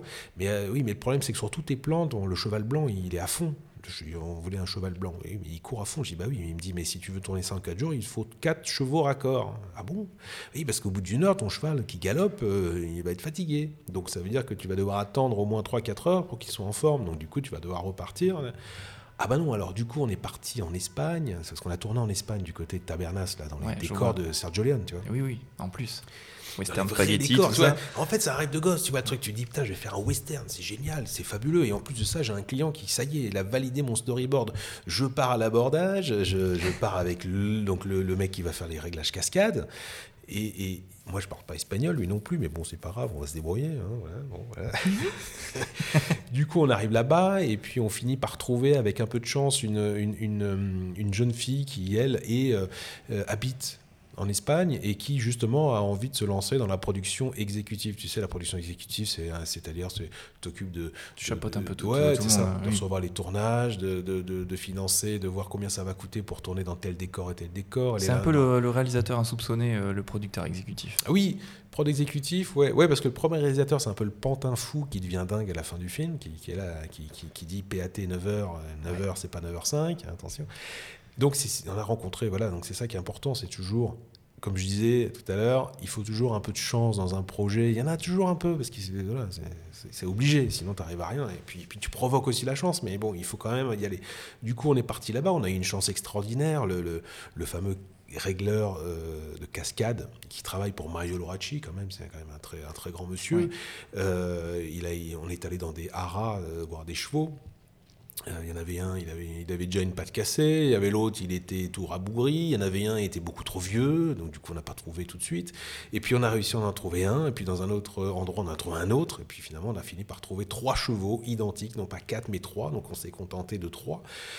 Euh, donc trois chevaux, c'est bon, c'est réglé, on a trouvé les chevaux. Après, il fallait négocier les décors, les lieux. À chaque... ce qui est fou là-bas, c'est qu'à chaque fois que tu vas quelque part, forcément, il faut payer tu dis tiens j'aime bien le morceau de montagne. Ah bah faut appeler la mairie parce que ce morceau de montagne c'est euh, genre euh, je sais pas moi 500 euros pour 3 heures. Ah, ça, j'aime bien cette descente. Ah mais ça c'est alors on va prendre un drone à part. Ah non alors le drone il faut que ce soit un, mec euh, qui habite un local parce qu'il y a une base aérienne militaire il n'y a que lui qui peut avoir les autorisations. Donc là, je me suis battu, je dis non, non, je veux faire venir mon opérateur drone, je veux pas un mec que je connais pas, je veux mon. Bon, finalement, ça c'est. Mais voilà, tout a été. C'est normal, c'est ça qui est extraordinaire. C'est ça qui fait le spectacle. C'est ça qui fait, une fois que tu as bien préparé ton film, que tu as ton storyboard, que tu as tes quatre jours de tournage, que la veille, tout le monde est arrivé à Malaga. Mais pour aller à Tabernas, il y a trois heures de voiture. Donc, du coup, euh, voilà, c'est comme si tu arrives à Toulouse et qu'il faut que tu ailles tourner à Marseille. Il n'y avait pas d'avion pour aller à, Tabernas dans cette période-là. Du coup, voilà, on fait venir les équipes. Moi, j'avais trouvé l'hôtel. Tu vois, c'est ça qui est intéressant, c'est que du coup, tu te retrouves un peu, tu te retrouves réalisateur, metteur en scène, un petit peu au cadre, mais tu es quand même aussi à la prod. C'est super important. Tu, touches à tous les métiers. Ça me rappelle voilà, New York à l'époque où, où, euh, je, voyais comment tu es assistant et tu vois comment ça se passe. Tu vois tous les corps de métier. Donc toi, tu les as connus et puis tu es content d'être dedans. Moi, j'adore. C'est. C'est le Barnum, tu vois, tu es là, tu arrives avec ton équipe. Du coup, il y avait donc, j'ai fait venir de Paris une partie de l'équipe. Après, il y avait des figurants qui, eux, étaient sur place. Et puis, il y avait les vélos qui sont arrivés par euh, transport, euh, par camion. Et Océane. Et Océane, Océane Lénie, Océane Lénie extraordinaire. Alors elle, elle est, extraordinaire. Vous connaissez Océane Lénie bah, disons que connais? Je ne l'ai jamais photographiée, mais elle vient de Bordeaux. Ah oui, c'est ce qu'elle m'a dit, mais je ne savais pas que. Voilà. elle, est, à Paris hein, maintenant. Elle, est, à Paris, Elle est mannequin à Paris, et, je crois que c'est la fille la plus gentille que j'ai connue de toute ma, ma carrière. C'est une fille adorable. Elle est, elle est gentille, elle est, elle est toujours extrêmement, euh, on va dire, euh, professionnelle. Elle est, euh, si on commence à 8 h au lieu de 9 h, c'est pas grave. Si on finit à 19 h au lieu de 20 h, c'est pas grave. Si voilà, elle est, elle est, j'ai jamais vu un, mannequin euh, aussi, on va dire, euh, gentil. Non, mais parce qu'après tu as des divas. Oui. Genre ah je tourne pas, je tourne pas aujourd'hui. Ah bon bah je veux rentrer dans ma, dans ma chambre d'hôtel, hein, vous comprenez, parce qu'il fait pas beau. Ça peut arriver. Euh, Océane, donc quand on a tourné donc ce fameux, elle joue le shérif dans le, dans le western. Elle joue le shérif Océane, incroyable. Et malheureusement, t'as beau tout préparer, on est, on est en plein mois de mai. On est à Tabernas où il fait beau et, du soleil 360 jours par an. Et dans tes 4 jours, tu as une journée, il pleut. C'est incroyable ça. Là, c'est Lost in La Mancha, tu vois. Tu te dis, merde, hein, hein, tout préparé, tout calé, tout est storyboardé, minuté, pété, répété. Et finalement, tu t'aperçois que euh, voilà, il y a une journée de pluie, et là, grâce à tout ton, ton, ton, dans ta tête, puisque tout a été organisé, tout préparé minutieusement, tu te dis, ben, ce qu'on va faire, c'est qu'on va quand même tourner une scène de pluie et on, va refaire des plans serrés de l'Indien parce que sur son visage il pleut alors que sur la shérif il pleut pas parce que l'Indien il a des super pouvoirs, il peut faire quand il n'est pas content, il fait la pluie. Bon, allez, on va, on va la jouer comme ça, on va essayer. Donc du coup j'ai un peu changé le plan de travail sur le jour de pluie et comme ce jour de pluie, Océane ne tournait pas parce que finalement ses plans à elle on les a, on les a tournés le lendemain. Du coup, j'ai dit à Océane, désolé, elle était prête, maquillée, coiffée, habillée, en tenue de shérif et tout ça.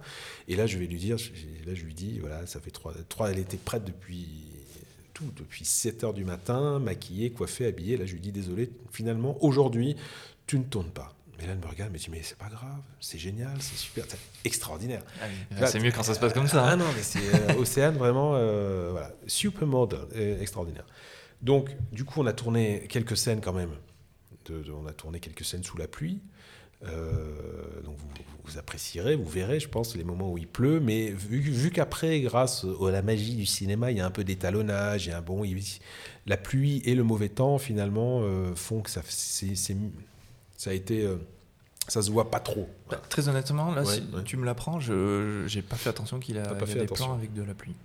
Bon, bah, euh, après, il y a des scènes extraordinaires. Par exemple, on a, fait, on a tourné, on a découpé, surdécoupé, euh, façon Tarantino, la scène de la gare. un moment, il y a un moment, les vélos arrivent euh, dans une gare, enfin dans une gare, un moment, il y a une voie ferrée avec des trains, avec une, un wagon qui est coupé. Et, et, là, voilà, les vélos passe d'une rail à l'autre, d'un rail, un rail ou une rail? Un rail. D'un rail à l'autre rail. Ma mère dit une rail. Elle dit une rail quand même Oui, Ah, ah bon, voilà. Il y a un problème. Bon, alors c'est le rail. Donc oui, c'est ça, le rail, la, Vie, la, Vie, du Donc le rail, donc les, deux vélos ride sur le rail, hein, c'est formidable. Et, à ce moment-là, au milieu, voilà, il y a des cow-boys qui sont, euh, qui sont au milieu de tout ça. Euh, il y a l'Indien qui les poursuit. Euh, donc voilà, j'ai vraiment réalisé un rêve de gosse et j'ai mis un peu de danse que j'aime. Voilà, il y a du Retour vers le futur, il y a un peu du Sergio Leone, il y a, il y a même la musique. On a retrouvé de la musique euh, qui, qui, qui, prend un peu la tête. Hein, je crois. Si tu, si tu l'écoutes deux trois fois, la musique après tu l'as dans la tête toute la, journée, malheureusement. Mais c'est bien, c'est très pub, ça, ça marche. Donc c'est chouette de pouvoir revenir sur les pas de, rien que dire Sergio, Sergio Leone, les western spaghetti, ah, c'est incroyable. extraordinaire. Moi j'étais, mais je, reste encore aujourd'hui émerveillé. C'est génial d'avoir pouvoir d'avoir pu faire qu'un client m'ait donné la chance, parce que voilà, encore une fois, je le dis, de, de, pouvoir euh, faire, de tourner un rêve d'enfant, quoi. C'est-à-dire de se retrouver dans des décors extraordinaires, là où étaient tournés, ont été tournés tous les grands western spaghetti, sur les pas de Clint Eastwood, sur les pas de, Sergio Leone, sur les pas de tous ces grands euh, du cinéma, de western. Et moi, j'ai apporté un petit film qui, finalement, ce petit film-là, ça s'est transformé presque en court métrage. Ça a été, ça a été fait un court métrage. Oui, carrément. Euh, voilà. Après, il y a la bande dessinée à la fin, ça qui est drôle, euh, le lasso. Euh, voilà, il y a un côté Lucky Luke, il y a un côté. Voilà, j'ai essayé d'amener. Il y a même un côté Doc. Doc, voilà, l'Indien, à un moment, il, écoute, il écoute la trace d'un vélo comme s'il écoutait le rail d'un train. Et, et ben, quand il se relève, il fait son Doc, il, il part à gauche du cadre et il revient à droite du cadre et puis il repart à gauche et il revient à droite. voilà. Sauf toi, les voilà. Hein, donc voilà, je, voilà, ce western extraordinaire dont je vous invite à le, à le découvrir. À découvrir, franchement. Sur, euh, très facilement trouvable sur YouTube. Sur YouTube, c'est facile. Ouais. Oui. T'as tapé quoi, Thomas Voler T'as tapé Gitane Cycle Gitane, j'ai tapé. Euh, oui, j'ai dû taper Thomas Voler aussi. Je pense que si on tape les quatre mots, on y arrive. Bon, bah, euh, voilà, je, hein, à tous, si vous nous entendez, voilà, franchement, allez, allez voir ça, c'est gratuit, ça dure 5 minutes, vous allez vous marrer, les petits et les grands. Bravo, quelle intro, quel teasing Et alors, est-ce que tu as d'autres projets en cours comme ça? D'autres tournages, en d'autres publicités peut-être? Ah, il y a toujours des, idées. Là, je suis en, ce moment en train de travailler sur un projet, je devrais même pas en parler, attention, hein, euh, pour Nux. Nux. Nux. Nux. Alors Nux, c'est du parfum. Non, c'est pas du parfum Nux, hein, c'est du, du cosmétique. Nux, par exemple, il y a l'huile, l'huile essentielle Nux, c'est une huile prestigieuse. Ça y est, je vois. Ça y est. c'est cette couleur un peu dorée. Euh, voilà. Donc il y a des huiles, il y a des crèmes. Euh, voilà. Donc, c'est donc là, je suis en train de, de leur proposer, encore une fois, à partir d'images que j'ai réalisées, à partir de couleurs que j'ai, que j'ai, que je, qui me semblent correspondre à, leur identité visuelle. Donc encore une fois, moi, quand je vais démarcher quelqu'un, ça c'est important, on en parler, c'est, c'est pas pour dire bonjour, j'aimerais beaucoup travailler avec vous. En fait, je prends le truc à l'envers. Je dis bonjour, euh, j'ai une super idée à vous proposer. Je pense que ça peut vous intéresser. Regardez, dites-moi ce que vous en pensez. En fait, j'essaie de créer le besoin. Peut-être ils n'en ont pas besoin, mais, j'essaie d'apporter quelque chose en disant je suis sûr que ça pourrait fonctionner parce que. Euh, que les couleurs me semblent être cohérentes, parce que l'environnement que j'amène dans, mes visuels peuvent être intéressantes. Et donc, euh, pour réaliser ces tests, j'ai repris Océane, hein, super, super top modèle, qui a tout de suite accepté quand je lui ai dit voilà, on va faire un test pour Nux, mais attention, euh, voilà, il y a, de grandes chances pour que Nux soit très intéressé pour faire une campagne derrière de, pub. Après, voilà, il y a toujours un risque. On est sur un test. On est toujours en train de. Même moi, aujourd'hui, avec mes 45 ans, je suis toujours en train de faire des tests, à imaginer, à, à, imaginer des, projets. Même, voilà, c'est pas en train de dire, voilà, je ne bouge pas tant qu'il n'y a pas de budget. Parce qu'il y a beaucoup de jeunes qui disent. Euh, il y a beaucoup de jeunes, quand j'appelle un, jeune pour dire bah tiens, euh, est-ce que ça te dirait de, m'assister sur une prod euh, le, jeune me dit tout de suite c'est payé combien et combien de temps ça va durer? Euh, donc, bon, je, critique personne, hein, mais c'est vrai qu'on est dans un métier où il ne faut pas trop compter son temps, il ne faut pas trop compter. voilà, parce qu'on passe beaucoup de temps au shooting, à la prépa, au montage. bon, effectivement il y a beaucoup de temps. On va dire que l'argent, c'est le temps. Le temps, c'est l'argent. time is money. mais, mais dans la créa, il faut savoir aussi avancer, avoir des projets, puis y croire au maximum. Euh, voilà, il faut avancer, il faut avancer, il faut avancer. Il faut vraiment... En tout cas, c'est important ce que tu as dit, le fait de, quand tu veux démarcher quelqu'un, d'arriver avec une idée. Déjà, en plus, parce que tu ne te mets pas en position de faiblesse, c'est-à-dire euh, euh, bonjour, je vous offre mes services, puis tout d'un coup, imagine on te propose un truc et c'est pas du tout dans tes cordes ou ou t'as pas envie de le faire. Tu te retrouves dans une difficulté à te dire mince, je suis engagé, c'est bien, mais j'ai pas envie de le faire. Ouais, non, non, mais c'est. Euh, c'est même important de se le dire dans ce sens-là. C'est comme le mec qui dit qu'il qui veut être grand reporter, qui un, un jeune qui, qui, veut être un grand reporter, qui me dit moi mon rêve, ça serait de travailler pour Paris Match. Tu comprends C'est le magazine, euh, voilà, c'est le référence. Et, et, je pense que c'est pas comme ça qu'il faut prendre le problème. C'est pas de dire euh, encore une fois bonjour Paris Match, je suis photographe, j'aimerais travailler pour vous. C'est de dire bonjour Paris Match, je viens de faire un sujet sur une mine de diamants en Afrique. Euh, du côté du Gabon, ça va pas très bien. J'ai des images à vous présenter. Quand est-ce que je peux vous rencontrer Mais là, on en là, oui. là, ça devient malin. Ça devient malin, mais on en revient à ce que tu disais juste avant. L'investissement, il est eh très très important. Eh Et là, là, ça veut dire que tu viens avec un projet que tu as fait, mmh, mmh. qui t'a coûté toi-même, quoi. Oui, c'est important. Après, mais je pense que c'est les risques qu'on peut prendre. Euh, voilà, quand on sort d'une école de photo, quand on aime la photo, quand on veut faire des choses. Après, voilà, je pars d'une mine à l'autre bout du monde, mais malheureusement, avant la guerre, elle était très loin loin. Maintenant, la guerre, elle se rapproche de plus en plus en bas de chez nous.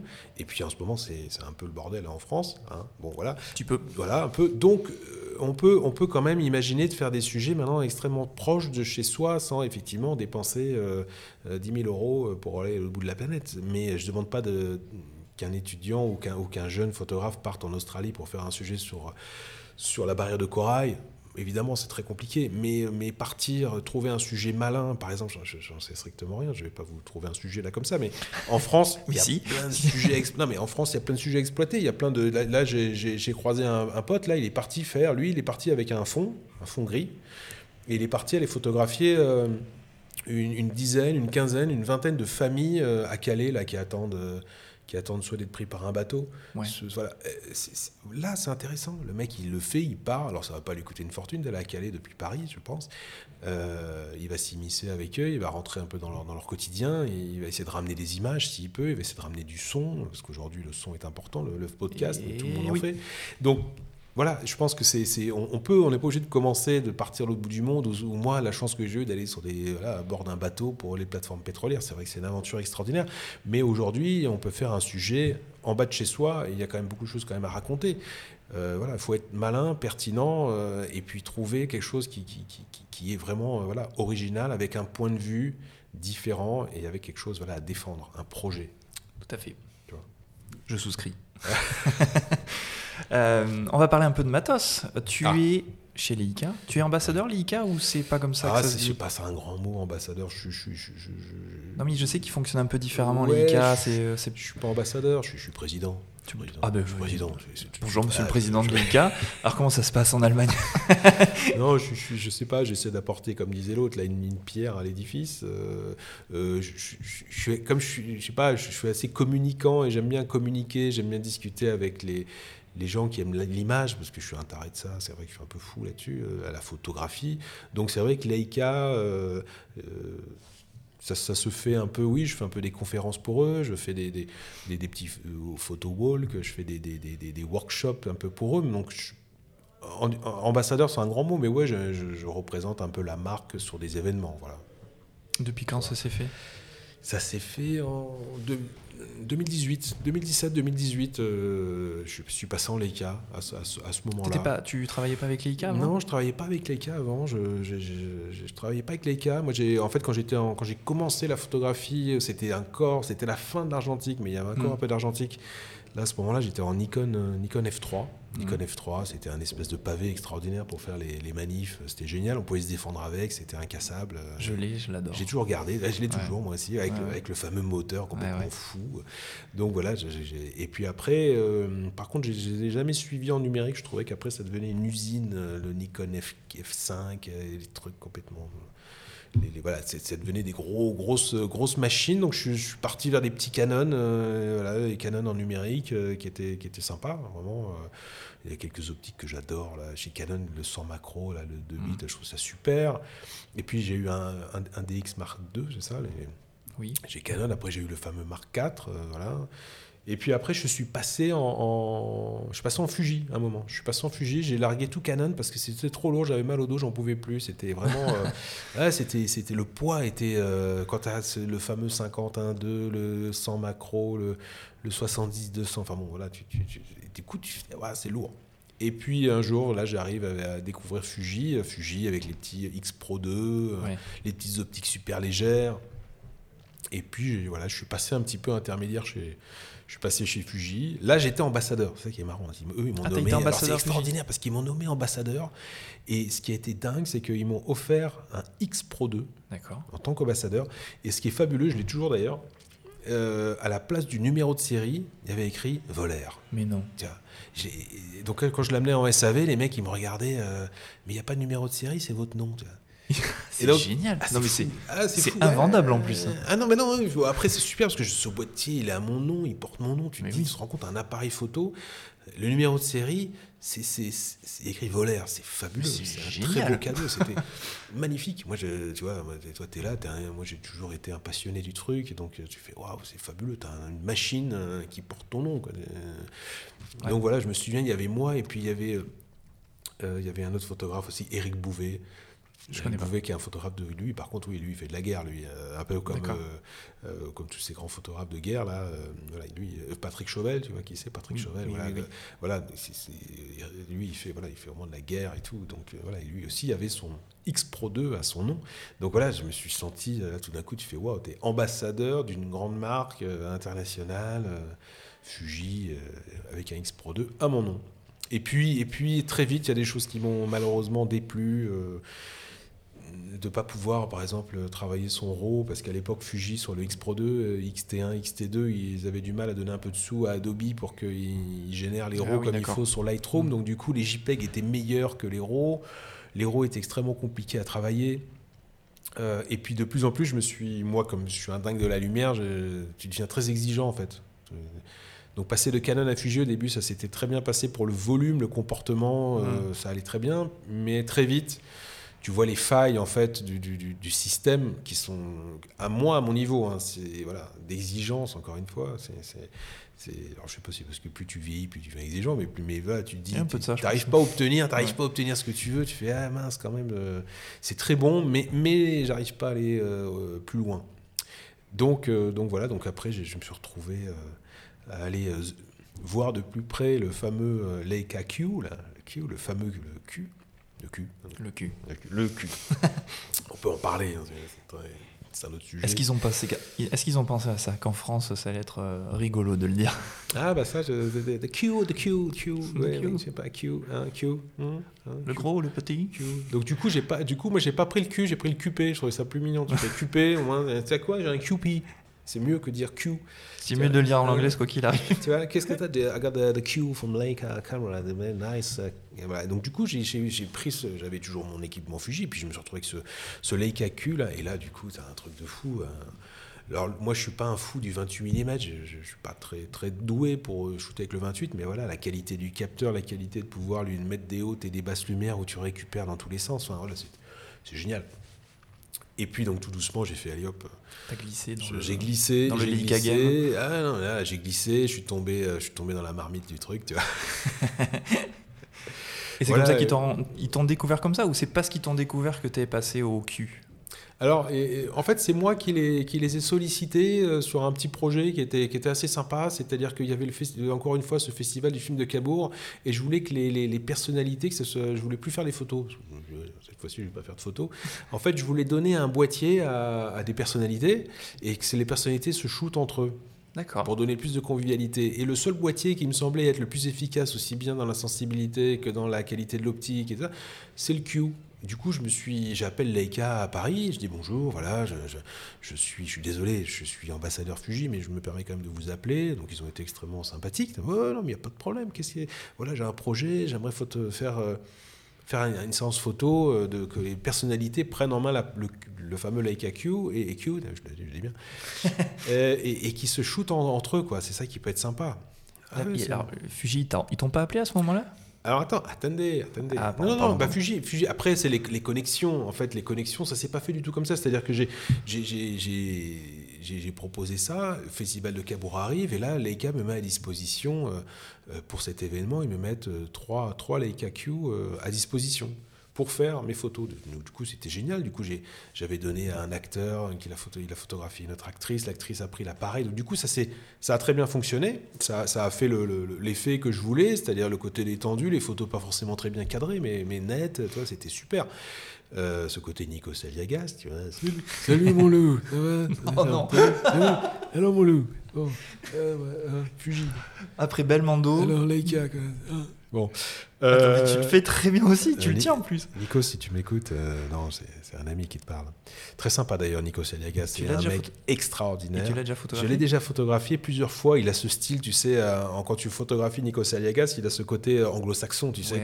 Je me mets où Je fais quoi? Ouais, ça, ça va être génial. Tu vois, il y a ce côté très créatif, inventif. il adore l'image. Lui-même photographie. Lui-même il fait de la photo, donc il connaît bien l'univers. Il connaît, il sait jouer l'appareil photo. Il sait jouer.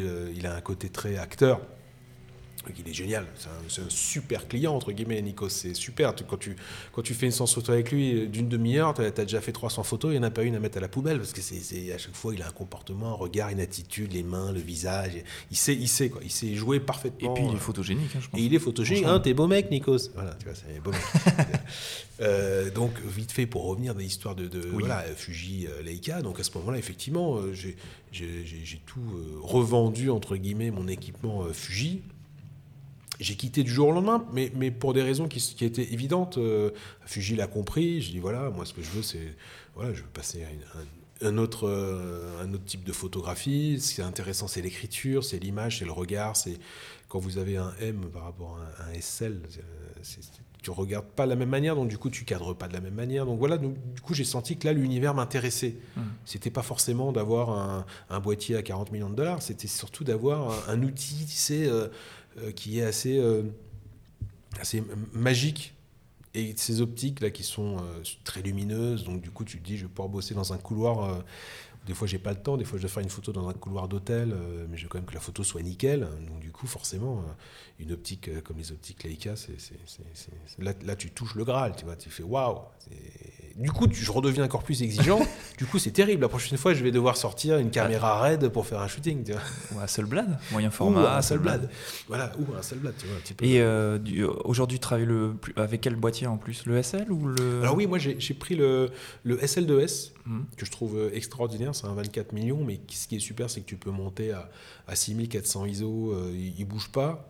Euh, ça c'est vraiment très très bien. J'ai pris euh, mon l'optique que j'adore sur le SL, c'est le fameux 75 Apo là que je trouve fabuleux parce que tu peux aussi bien faire du, portrait serré, tu peux aussi bien faire du plan américain s'il n'y a pas beaucoup de recul, tu peux faire jusqu'au plan en pied. Donc c'est vraiment, je trouve la focale qui est le bon compromis entre le fameux 90, le 50, voilà 75, super, super optique. voilà après il y a cette alliance là qui est géniale avec avec Sigma et Pana. Ouais. Donc du coup, moi j'ai pris un peu, L. Ouais, c'est génial. C'est ça qui est super aussi. C'est que là, du coup, tu te retrouves avec plein de Lego. T'as des Lego dans tous les sens, tu vois. Il faut ranger sa chambre après, tu vois. tu dis putain, tu vois, tu dis j'ai un 105, un 4 Sigma extraordinaire. Tu mets ça sur le SL. Après, tu dis bah tiens, je vais prendre le 70 200 de 8 Pana pas, putain, tiens, je vais prendre un 65 Sigma avec la bague de diaph qui est devant. Donc finalement, ce qui est super, c'est que là, j'ai un outil, j'ai des outils qui me permettent d'aller encore plus loin dans ma créa, qui me permettent d'être encore plus exigeant, donc insupportable. Hein, l'assistant, maintenant, je le fouette. non, c'est pas là qu'il faut se mettre avec ton réflecteur, tu es dans le champ, là, je te vois.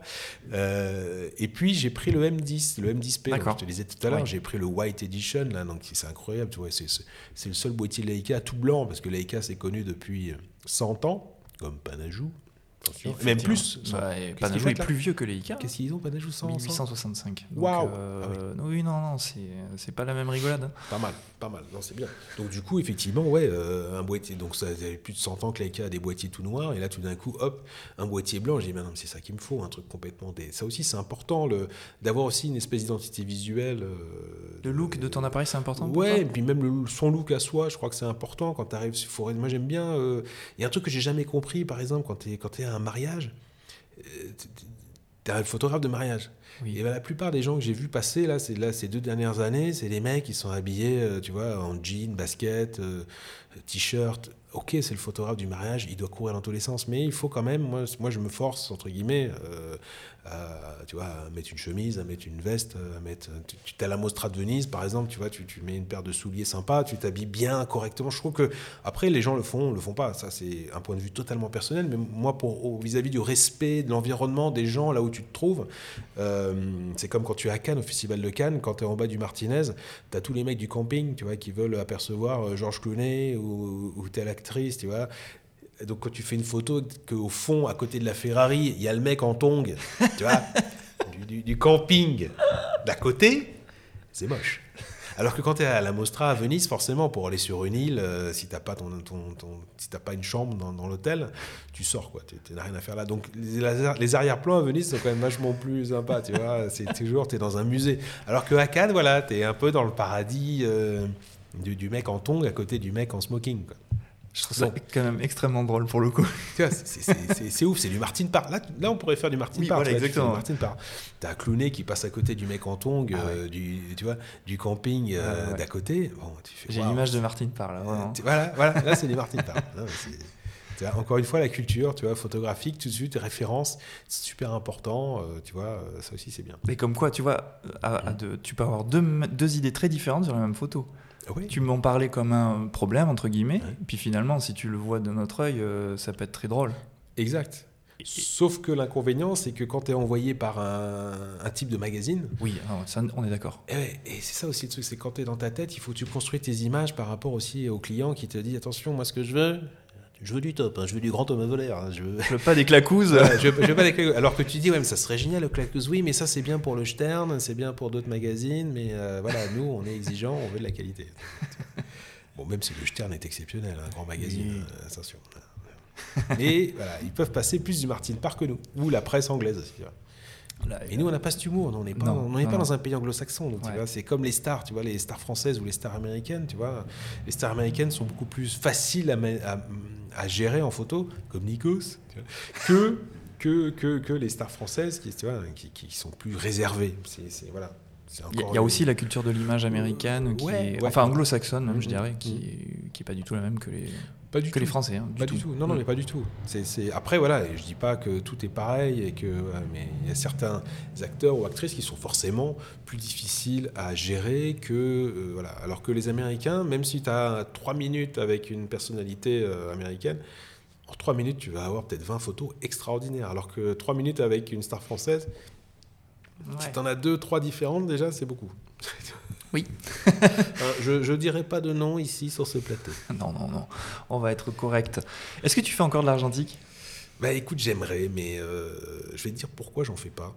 Parce que, parce que ce que je trouve euh, compliqué, c'est que si demain tu fais de l'argentique avec ton super Nikon F3 et sa belle optique, euh, c'est le labo derrière, il suit plus. Malheureusement, aujourd'hui, on n'a pas réellement le mini lab avec le bon tirage, le bon papier, qui fait que finalement tes images, tu les aimes parce que elles viennent de l'argentique.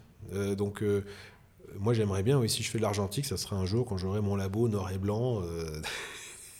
où je pourrais maîtriser, je ferais venir mon pote asiatique là, de l'école, en disant voilà.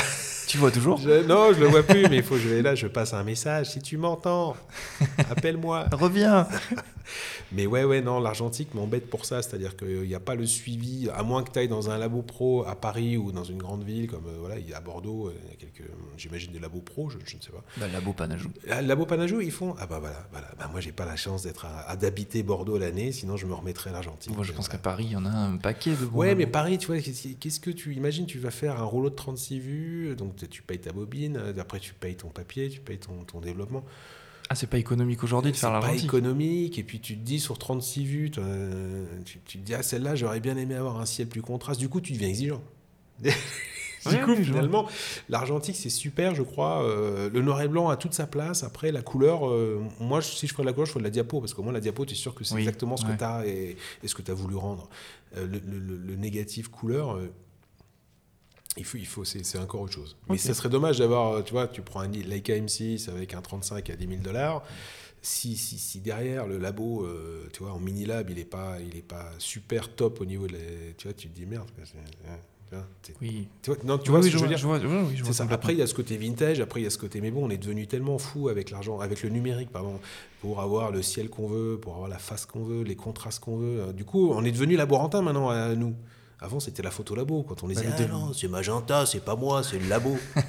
euh, hein, alors, du coup, on engueulait le laborantin. Maintenant, les journaux. Ah, tu t'engueules toi-même. Ah non, je m'engueule. Mais ah non, c'est pas possible. Du coup, tu passes la nuit, tu te fais engueuler parce que tu dors pas. Le lendemain matin, il faut amener les enfants à l'école.